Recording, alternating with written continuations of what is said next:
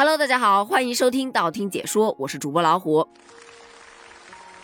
昨天晚上八点钟，你有在电视机前守候吗？我反正是一直守着的。在雪花渐渐隐去，圣火慢慢熄灭之后，二零零二年的北京冬奥会也正式落下了帷幕。咱们这一届冬奥会啊，可以说是意义非凡。用巴赫在闭幕式上说的那句话就是：“这是一届无与伦比的冬奥会。”感谢你们给了和平一个机会，真的有被感动到。对于我这样的一个小平头老百姓来说，看完了这场闭幕式，我只想对张艺谋说：“你也太会了吧！”你们知道这个闭幕式上藏着多少细节吗？咱们来盘点一下。首先呢，这是一场为运动员们而举办的盛大 party，没有什么大明星，也没有什么阴间的表演，有的只是无尽的浪漫和美好。整场闭幕式与咱们的开幕式是头尾相呼应的，梦幻式联动啊！用一个高级来形容，我相信肯定没人反对。不信你往下听。开幕式的时候，咱们的烟花采用的是迎客松，象征着欢迎；而闭幕式则用了折柳寄情。表达的是送别。开幕式小朋友们合唱时穿的衣服是虎虎生威，闭幕式时他们穿的是年年有余。开幕式用了中国的二十四节气，闭幕式就出了中国的十二生肖车。开幕式是漫天雪花朵朵，闭幕式是满场灯笼盏盏。开幕式是邀四海共赏天上月，闭幕式是天下一家一起向未来。这一幕幕都是属于中国式的浪漫，这是中国语言。你看，咱们二零零八年的北京夏季奥运会，它是用世界听得懂的语言去讲中国故事；而二零二二年就是把中国的传统文化传递到世界的每一个角落。说白了，就是零八年啊，让你了解中国；二二年就让你爱上中国。说回到闭幕式啊，其实闭幕式都会有很多的固定环节，对吧？而咱们就是把固定环节做出彩。你看，在历届奥运会的闭幕式上，都会有一个固定环节缅怀，而这一个环节，咱们就是采用了这个折柳寄情环节。这是用一首曲、一群人、一捧柳枝、一束光、一片绿荫，一起向未来这六个一表达了送别之情，没有太多的伤感，有的只是一种绿色的希望，是怀念的同时，也在展望着未来。高级呀！另一个奥运会的闭幕式固定环节就是熄灭烛火炬了。咱们这一次的熄灭烛火炬，直接带你时光穿越。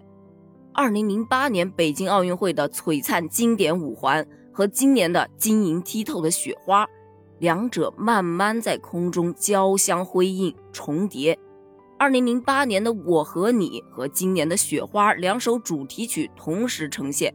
这就是属于北京这座双奥之城的独家记忆啊，也更体现了双奥之城的理念。随着奥林匹克主火炬缓缓的熄灭，一片雪花的故事就此浪漫的完结。高级呀！除了那些固定的环节，其实闭幕式上的每一个环节都饱含着中国式的浪漫。首先，你看那个巨大的雪花火炬和孩子们手中的雪花花灯联动。一起点亮了场地上冬字的奥运会会徽，从而开启了这场斑斓绚丽的闭幕式。高级啊！十二只巨大的生肖冰鞋在冰面上划出了一个巨大的中国结，那无数的红丝带从四面八方飞到了鸟巢，然后将雪花烛火炬台就装点成了一个巨大的红色中国结。这个就寓意着世界各国的运动员不远万里的来到这里，欢聚一堂，团结一心啊！高级啊！你看，在运动员进场环节也是有寓意的。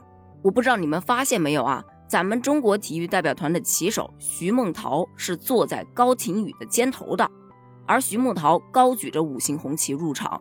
我当时是没想那么多，我就觉得，嗯，咱们中国的国旗举得最高。但原来啊，它也是有很高的寓意的。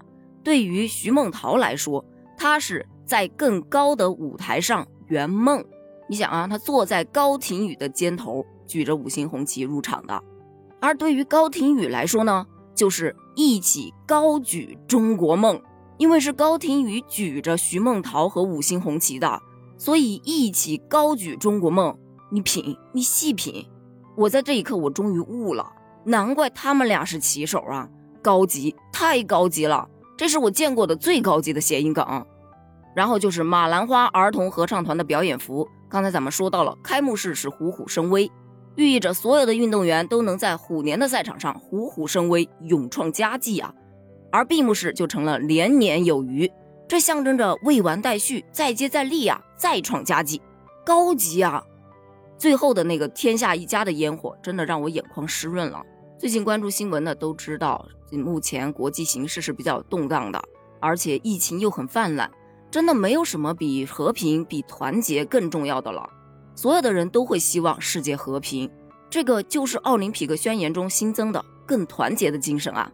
随着烟火的绽放，北京2022年的冬奥会也是彻底落下了帷幕。感谢张艺谋导演向世界展示了中国式的浪漫，也感谢北京这座双奥之城为我们每一个人留下的所有美好记忆。关于北京冬奥会，关于这场闭幕式，你还有什么想补充的吗？欢迎在评论区给我留言哦，咱们评论区见，拜拜。